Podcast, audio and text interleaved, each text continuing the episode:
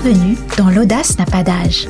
À chaque moment de sa vie, on peut se réinventer et ouvrir un nouveau chapitre. Je suis Aurélie Lévy et je vous propose dans cette émission de démonter les stéréotypes de l'âge. Un podcast proposé par Bayard et soutenu par AXA.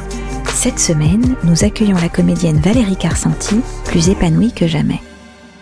Bonjour Valérie Carsanti. Bonjour. Merci d'avoir accepté notre invitation. Ben, je vous en prie. Je suis très heureuse de faire cet entretien avec vous.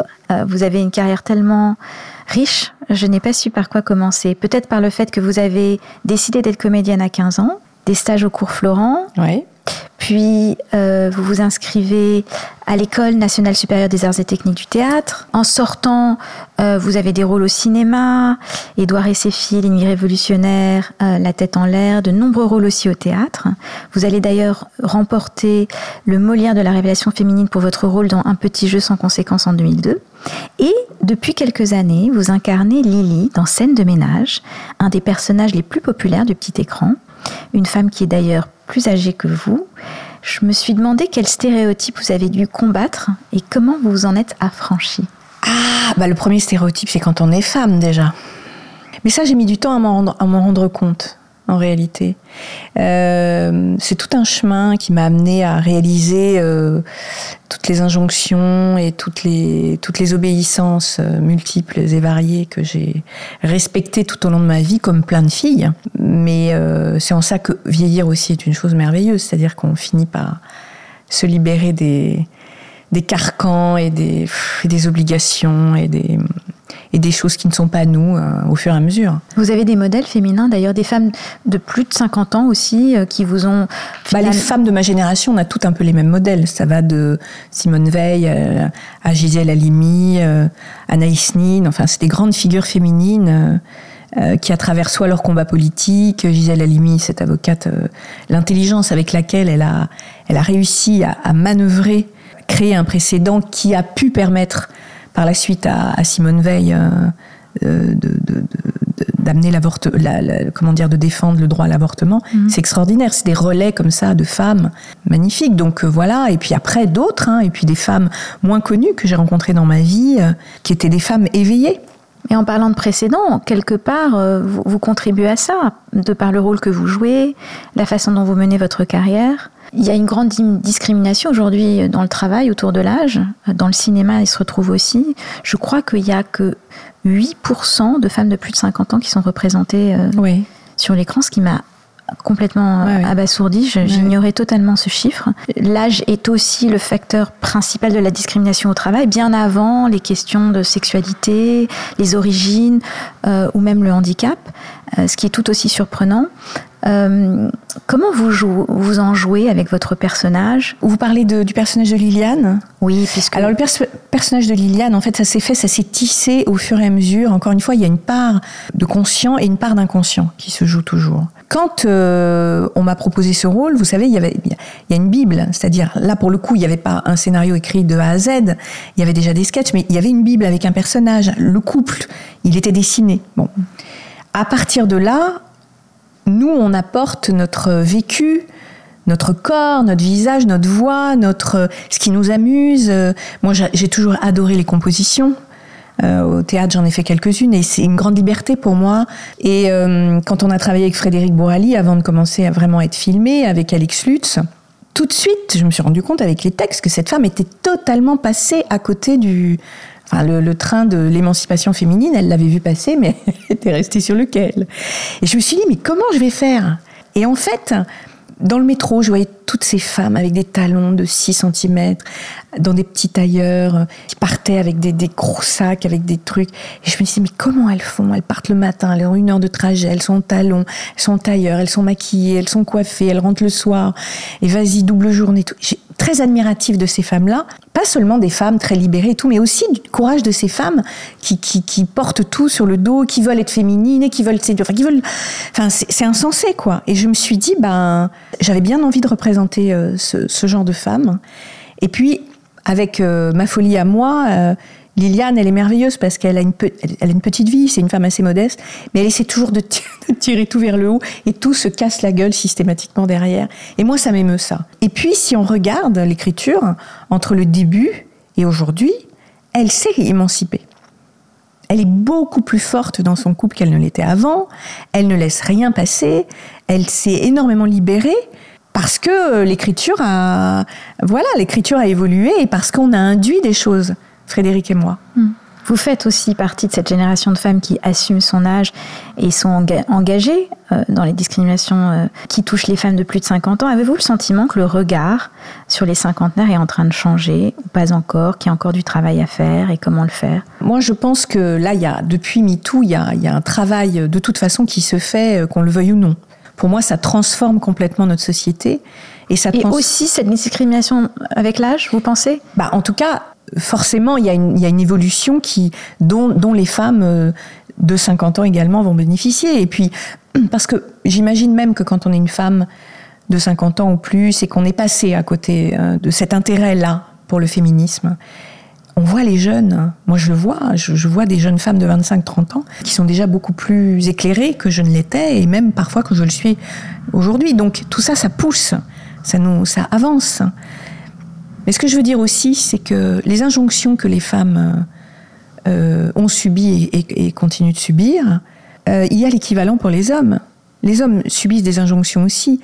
Moi, ce que je dis à mes filles, c'est aider les filles à se libérer, vous serez libérées d'autant. Mm. Vous n'aurez plus la charge de devoir forcément euh, financièrement être des cadors, assurer à tous les coups, devoir nous protéger, etc. Donc c'est un mouvement extrêmement libérateur pour, pour les femmes. Et oui, je pense que ça peut évoluer. Après, l'âge est une discrimination qui ne concerne pas que les femmes. La rentabilité, l'efficacité sont reines. Donc forcément, qu'on imagine, bah, c'est vrai que tout d'un coup, on, relativise énormément en vieillissant. C'est intéressant ce que vous dites parce que avec le temps, on change notre rapport, nos priorités évoluent. Je crois d'ailleurs que vous aviez envisagé d'arrêter euh, scène de ménage et qu'après réflexion, vous vous êtes dit, non, je suis bien, j'ai la stabilité d'emploi, ce qui me donne aussi une grande liberté, la capacité de dire oui et non à d'autres projets. Oui, alors c'est ça, c'est ça plus ça plus ça. C'est-à-dire que c'est arrivé effectivement, j'étais arrivé à un moment où j'avais l'impression que on avait fait le tour et que hum, on n'arrivait plus à inventer d'autres choses quoi. Et euh, la vie est rigolote parce que il s'est trouvé que bah, on a vécu le Covid et donc on a été arrêté, on a été forcé d'être arrêté. Puis après, on a repris euh, un petit peu, puisque moi, j'étais censée m'arrêter un an plus tard, enfin une saison plus tard. C'était tellement joyeux de se retrouver. je pense qu'on était un des premiers tournages à avoir la chance de repartir. C'était tellement joyeux. Et puis j'ai réalisé à quel point ce personnage m'avait toujours consolé à des moments. Euh, parce que dans ma carrière, parfois, il y a des expériences qui sont difficiles. Hein. Il y a beaucoup d'humains, il il y a beaucoup d'enjeux. et à chaque fois que je retrouvais ce personnage, oh, elle me libérait parce qu'elle est tellement folle est tellement libre. Et donc, euh, je suis repartie pour un tour en me disant, bon, bah, on verra. Mais il faut dire aussi que la prod a été intelligente parce qu'elle a, elle a aussi aménagé vos horaires pour vous laisser le temps de faire d'autres choses. Mais ce qui, ce qui est intéressant, c'est que vous disiez tout à l'heure qu'avec l'âge, on a moins de pouvoir de négociation, etc. Moi, j'ai l'impression que dans votre cas, et c'est ce qui est très intéressant dans votre cas, vous êtes un peu au pic de votre carrière, passé 50 ans justement, que votre euh, capacité de négociation n'a jamais été aussi importante en fait. En réalité, c'est la peur qui fait qu'on négocie pas. Et, s'il y a bien un, avantage à vieillir, c'est qu'on a de moins en moins peur. Peur de quoi? De demander, d'oser dire euh, oui, je vaux tant? Euh, je vaux tant, ça c'est, ça dépend des projets. Il y a des projets qui ont, qui sont financièrement, euh, enfin qui ont beaucoup d'argent, et d'autres, quand on retourne au théâtre, il y a très peu d'argent, mais ça c'est des choix personnels. C'est pas seulement ça. C'est dire ce qui est possible ou pas pour soi, et c'est pas seulement financièrement parlant. Je parle en termes d'exigence, mhm. de, conditions, euh, la place du travail, le temps du travail, ou euh, comment sont traités les gens autour de nous. Moi, c'est très important.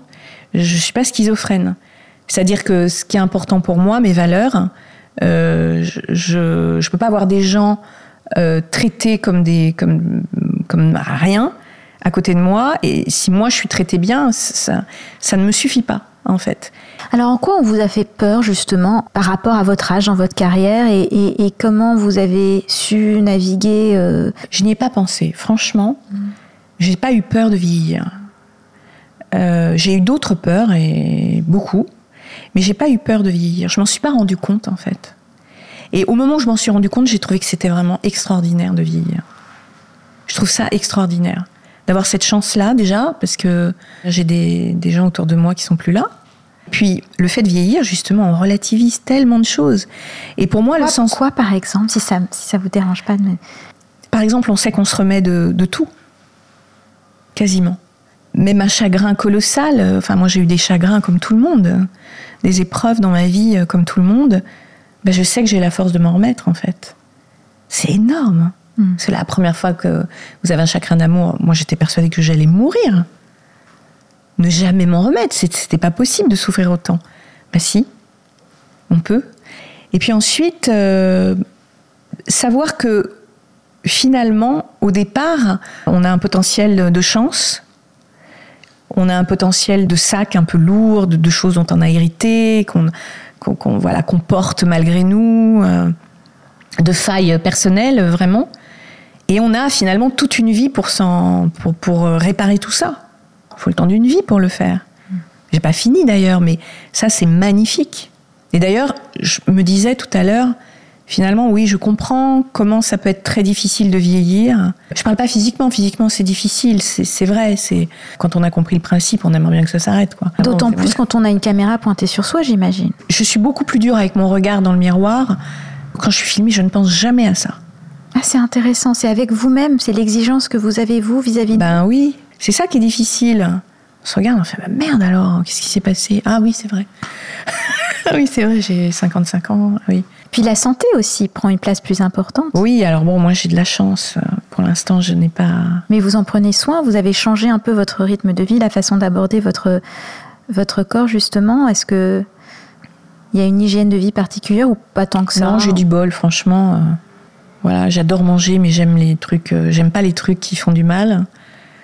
J'adore cuisiner. euh, puis le sport, j'en ai toujours fait parce que j'étais tellement euh, anxieuse quand j'étais plus jeune. C'était tellement, j'avais tellement besoin de me calmer, d'apaiser des peurs, de, de, de me détendre et tout. J'étais tellement hypersensible que j'ai toujours fait du sport, du yoga pour. Hmm. J'ai surtout l'impression que vous rigolez beaucoup au oh, mais travail. ça.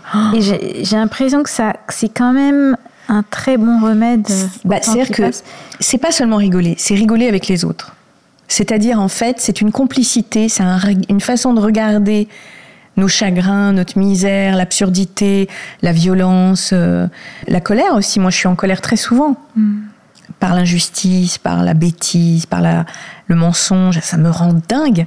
Mais l'humour, ça me permet de, de- de dédramatiser, de pas me prendre au sérieux non plus. Et puis, et puis la complicité qu'on peut avoir avec les gens qui ont de l'humour, c'est incomparable. Je vous dis ça parce que finalement, sans s'en rendre compte, on a évoqué deux des grandes problématiques des, des- des- seniors aujourd'hui en France, euh, notamment en relation au travail. La première, c'est la santé. La deuxième, c'est la, la perte de la motivation. C'est ce qui freine les gens à ouvrir de nouvelles trajectoires professionnelles. C'est la santé, le- la perte de motivation, l'argent évidemment. Donc cette perte de motivation, et j'ai l'impression que vous, au contraire, elle ne fait que croître. Comment vous entretenez votre motivation? Mais justement, je veux revenir sur ce que je, je me suis perdue un petit peu. J'ai parlé du physique, j'ai fait, et je me suis perdue. Mais finalement, si on n'a pas fait un- un- le travail suffisant pour, euh, bah, pour se rapprocher le plus possible de soi, Mhm. c'est-à-dire de ce qui nous rend heureux, effectivement, ça doit être très compliqué de vieillir. Parce qu'en vieillissant, on perd la grâce, parce qu'on perd la beauté, parce qu'on perd, euh, voilà, on a, on a un rapport euh, au regard qui est complètement différent. Mais c'est totalement compensé pour moi par euh, l'épanouissement personnel de soi à soi, c'est-à-dire se trouver, quoi, être. euh, Mais vous parlez d'un travail psychologique, psychanalytique, de juste passer du sang avec soi. Qu'est-ce que vous voulez dire par Alors moi, j'ai fait un travail, euh, euh, oui, euh, psychanalytique, parce que de toute façon, je ne pouvais pas ne pas le faire. Moi, j'ai eu la chance que ce soit suffisamment difficile pour être obligée de le faire. Sinon, moi, je rencontre plein de gens qui ont réussi toujours à à esquiver les contourner. Sauf qu'à un moment donné, Et vous pensez justement que ce sont des choses par lesquelles on est rattrapé euh, à un moment donné? Bah, tout le monde n'a pas les mêmes bagages. Il y a des gens qui, qui, qui trouvent leur équilibre complètement autrement. Enfin, je veux dire, c'est, c'est un moyen comme un autre. C'est pas l'unique, heureusement. Chacun a des moyens différents d'y parvenir. Mais je pense que quand on ne le fait pas, c'est-à-dire, je pense que quand on, on s'oublie, oui, je pense, c'est un énorme chagrin, je pense, de passer. On n'a qu'une vie, quoi. Donc, si je résume, bien vieillir, c'est prendre le temps de se connaître soi, c'est ça Faire... Mais il y a quoi d'autre à faire? Ouais. Il y a quoi d'autre à faire que de savoir qui on est et ce dont on a besoin? Ça passe tellement vite. Comment est-ce que, avec l'âge et le temps, vos priorités ont changé et la façon dont vous faites des choix de carrière, justement, les critères? Ça n'a pas tellement changé, ça. Ce qui a changé, c'est euh, la qualité des propositions qu'on me fait et la fréquence, évidemment. C'est plus simple aujourd'hui. Mais sinon, c'est toujours l'écriture. C'est ça le plus important pour moi, ce, que je vais lire, ce qu'on m'a raconté comme histoire. Ensuite, avec qui? Et après, euh, évidemment, le rôle. Puis les gens aussi, parce que c'est des métiers, euh, on, se, on se nourrit énormément les uns des autres. Les rencontres sont très importantes. Il y en a euh, une d'ailleurs qui a profondément affecté votre carrière, les choix que vous avez faits, votre existence en règle générale? Non, une particulière, non. J'ai fait des belles rencontres. Hein. Franchement. Après, ce qui, ce qui est marquant, c'est quand on est jeune et qu'on nous on nous offre quelque chose. Euh. Mais vous savez, c'est la même joie aujourd'hui. Hein. Quand euh, tout à coup on me propose un rôle, et, oh, un projet, mais j'ai, 18 ans, hein, pareil. C'est une des choses que j'adore aussi dans ce métier, c'est que je me lève le matin, tout peut arriver, en fait.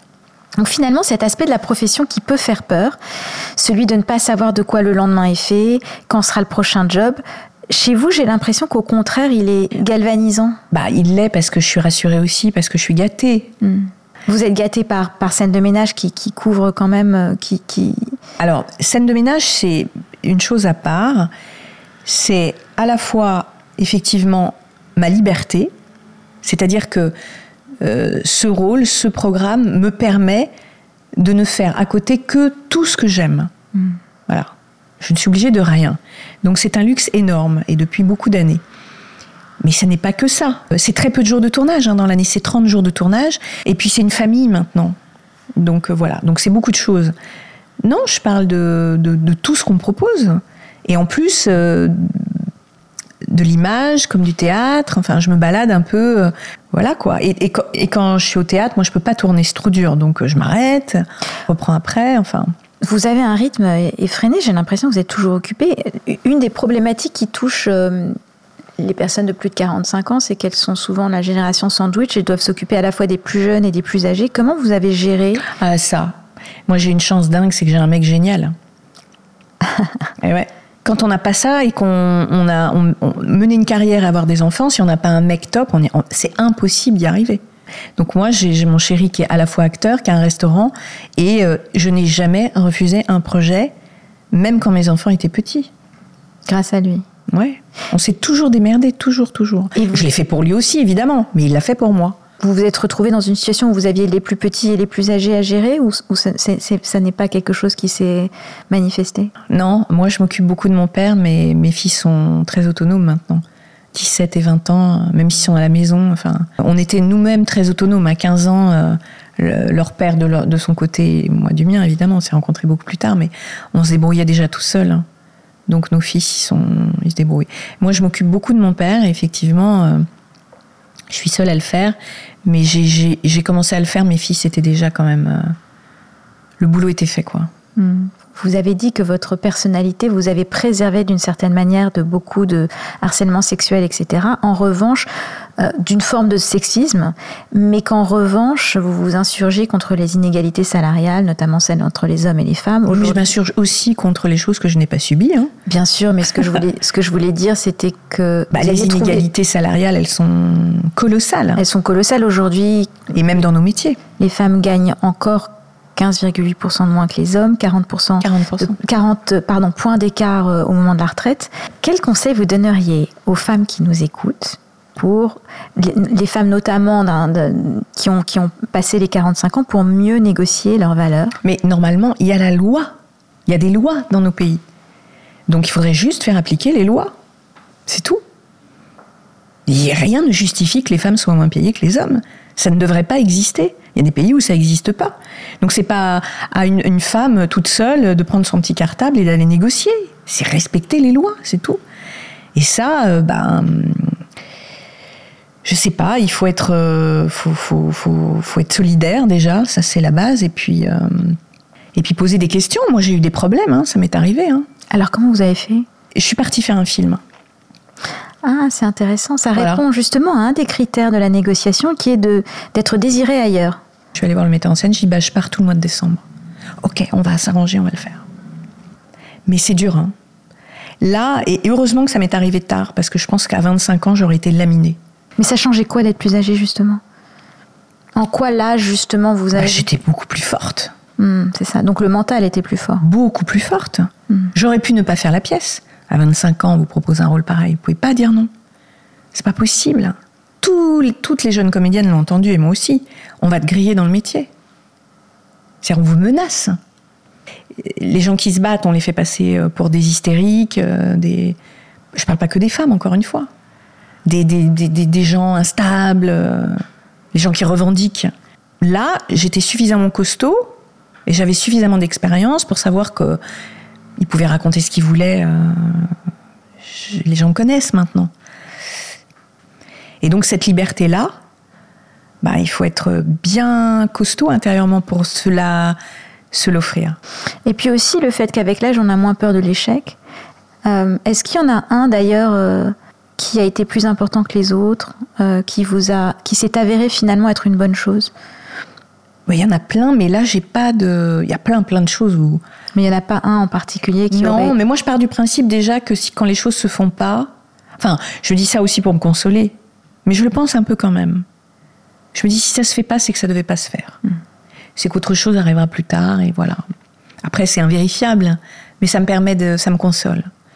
Bah, par exemple, cette expérience qui a été une expérience euh, ardue, finalement, a réveillé encore, encore de manière plus forte ma conscience d'être une femme et mon envie de, de, continuer de enfin, voilà de d'être au, taquet. Euh, et par exemple euh, j'ai une amie qui me disait tu devrais écrire Valérie tu devrais écrire là-dessus. Tu devrais en faire quelque chose. Et je me disais euh, non c'est c'est un trop mauvais souvenir en fait même si j'ai trouvé des solutions pour m'en sortir mais Vous faites preuve d'audace aussi, c'est important. C'est essentiel, je pense aussi, pour bien vieillir, de rester audacieux. Bah, par exemple, quand j'étais plus jeune, j'étais trop compliquée. Quand je voyais le travail de quelqu'un que j'adorais, je me disais oui, mais si je vais lui dire que j'aime le travail, il va penser que non, maintenant je m'en fous. Quand j'aime le travail de quelqu'un, je vais le dire. Quand j'ai envie de travailler avec eux, que ça se fasse ou pas, je dis oh, qu'est-ce que j'aimerais travailler avec vous? Et puis voilà. Et puis la vie après fait que ça s'offre ou pas. Mais avant, tout se simplifie, je trouve, en vieillissant. On a moins à perdre aussi, on est passé par... ouais. Ah ouais. Et puis on sait qu'on peut pas plaire à tout le monde de toute façon et que c'est pas grave. Enfin, franchement. Avant de finir avec mon petit questionnaire, trois conseils à donner aux femmes de 50 ans pour assumer leur âge. Prendre un amant. enfin, je sais pas, je, je vois pas ce qu'il y a de mieux que ça. C'est vraiment la, la réponse française. Non, je sais pas, qu'est-ce que je pourrais leur dire? Les femmes sont des vrais alliés.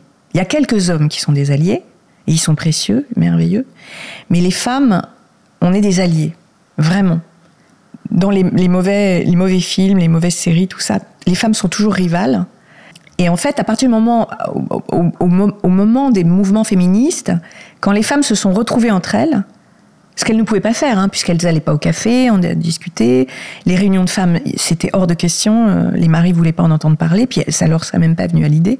Et à partir du moment où elles se sont retrouvées et qu'elles ont parlé, elles se sont rendues compte que ce qu'elles vivaient, non seulement n'était pas normal, mais que la plupart des femmes le vivaient.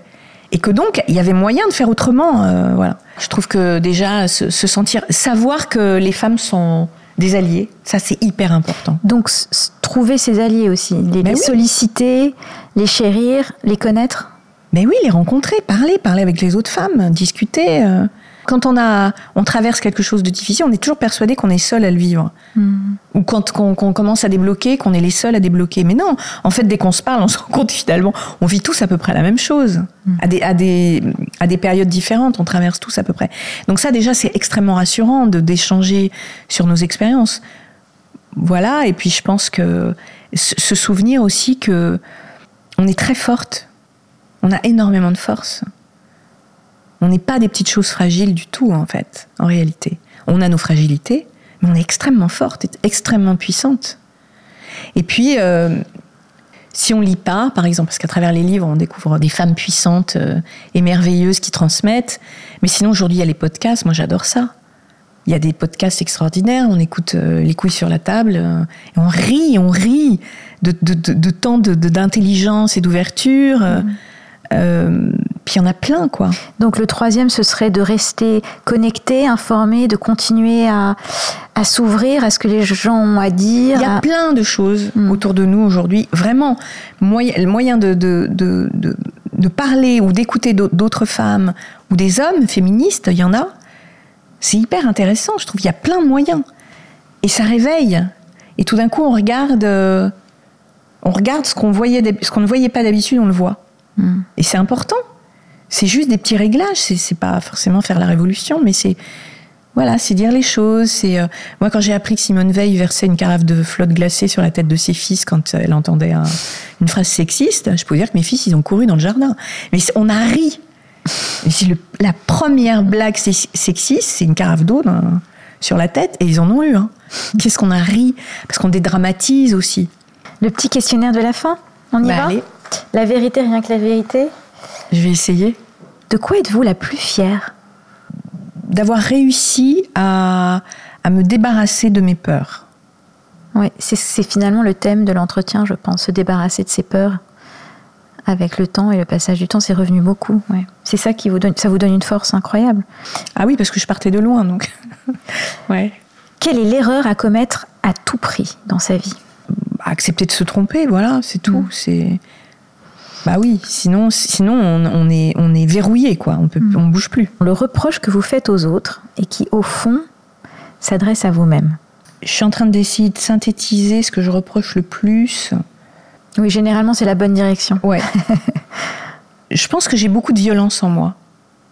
Je, ne- je ne sais pas exactement où elle est, je ne sais pas comment la trouver, mais je sens qu'il y a, il y a quand même quelque chose. euh, il y aurait encore euh, à nettoyer, ça. Il y a de Et la vous le reprochez aux autres? Parfois d'être un peu violent? Oui, je trouve qu'on manque beaucoup de douceur. euh, Ouais. enfin, voilà, d'écoute et de douceur. Et je le. Parfois, je dis, mais c'est d'une violence, ça. C'est... Après, je me dis, mais pourquoi, pourquoi je suis tellement euh, sensible à ça? Mais je pense qu'en moi, oui, il y a, il y a- il y a eu et il y a encore euh, un potentiel. je pense qu'on a, on a tous un potentiel de violence, mais je le reconnais. Le progrès qu'il vous reste à faire, bah, ce serait peut-être celui-là, de, de- de creuser un peu. Ouais, de, enfin, de- au moins, peut-être de m'en servir, que ce soit utile. Ouais, je sais pas. La plus belle chose qu'on vous ait dite. Oh là là, pff, ça c'est mes enfants, ça, franchement. Cet amour. euh, Enfin bon, j'ai même pas de mots, quoi. C'est. Ah bah justement, sur l'âge, j'ai un de mes fils, quand il était petit, peut-être 4 ans, euh, c'est très difficile euh, de donner la notion du temps à un enfant. C'est. Bon. Et donc, on avait, avec son père, on disait à l'époque. À l'époque. Et à l'époque, c'est vague, quoi. Et un jour, il me dit euh, Mais toi, tu y étais, toi, à l'époque des dinosaures? Et ça, j'ai trouvé ça tellement. Et je me suis dit Mais oui, évidemment, à l'époque, ça veut rien dire, en fait. Voilà, mais bon, on m'a dit d'autres choses très belles, mais c'est très intime, en fait. Et puisque l'audace n'a pas d'âge, qu'est-ce que vous n'avez pas encore osé, Valérie Carcenti Oh là là, plein de choses. hein. J'ai pas osé euh, reprendre la peinture, je n'ose pas, j'ai peur. Je n'ose pas euh, écrire, alors que j'ai un rapport à la lecture euh, passionnel. J'ose pas quitter aussi. Je suis quelqu'un de très. euh, je lâche jamais, en fait. Quand j'ai commencé quelque chose, je ne lâche jamais. Et je me dis que, ouais, je, sais, je ne sais pas arrêter, je ne sais pas quitter, je ne sais pas lâcher. Mais je ne sais pas si c'est bien ou mal. Je ne sais pas faire ça. Je ne sais pas faire autrement que de tenir. Ce qui est certain, c'est que pour écrire, il faut lâcher. Ben voilà. Merci beaucoup. Merci. Les conseils de Valérie Carcenti. Utilisez l'humour pour dédramatiser et ne pas vous prendre au sérieux, c'est un outil précieux pour créer de la complicité avec les autres. Trouvez vos alliés, hommes et femmes. Lisez, écoutez des podcasts, restez éveillés et ouverts à la nouveauté.